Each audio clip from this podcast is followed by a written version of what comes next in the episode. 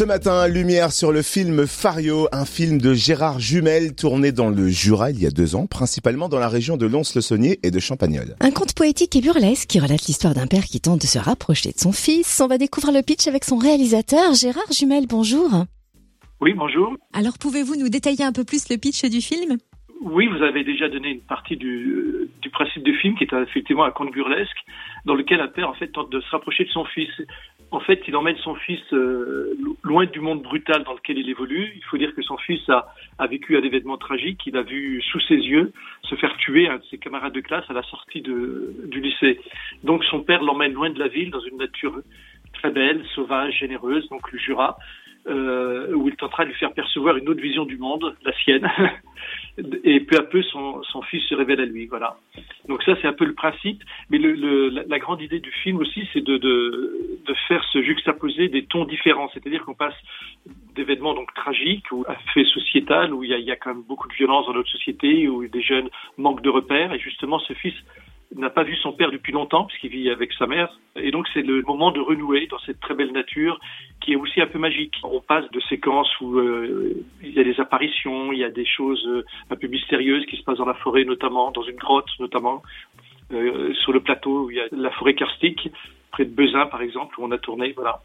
Et est-ce que c'est parce que le Jura était un cadre paisible que vous avez choisi d'y tourner? Alors, le, le, le Jura, j'y suis, j'y ai grandi parce que j'ai passé toute mon enfance.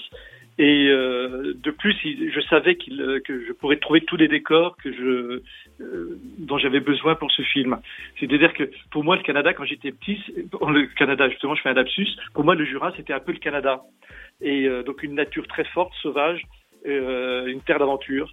Donc c'était un peu ça ce que je suis allé chercher dans le Jura avec des rivières somptueuses comme l'Ain par exemple, l'Ain de Champagnole qui est absolument magnifique, mais aussi la Loue où, on a tourné qui est une rivière un peu mystérieuse euh, avec ses légendes. Hein, euh, et, donc c'est tout, euh, c'est tout un ensemble qui fait que ce film est parce que l'histoire aurait pu se passer évidemment dans une autre région de France. Il y a plein de régions très belles en France, mais celle-ci, c'est la mienne. Et alors Fario, hein, le titre du film, c'est un clin d'œil à la truite Fario. Mais pourquoi? C'est que vous-même vous êtes un adepte de la pêche ou il y a une autre raison particulière? Alors, c'est vrai que je suis pêcheur, euh, un grand pêcheur devant l'éternel. C'est un peu euh, anecdotique, disons, mais c'est vraiment une métaphore, c'est-à-dire c'est ce qui va réunir le, le, père et le fils. Parce que le père, en fait, va faire un documentaire sur la truite Fario, et, euh, et à travers plein de péripéties, d'étapes, d'étape en étape, ils vont rencontrer des, des, des, personnages parfois très hauts en couleur qui euh, vont amener à percevoir justement une autre vision du monde. Mais la truite est là pour fédérer, pour être une, pour cristalliser quelque chose entre le père et le fils c'est vraiment l'histoire éternelle des pères et des fils.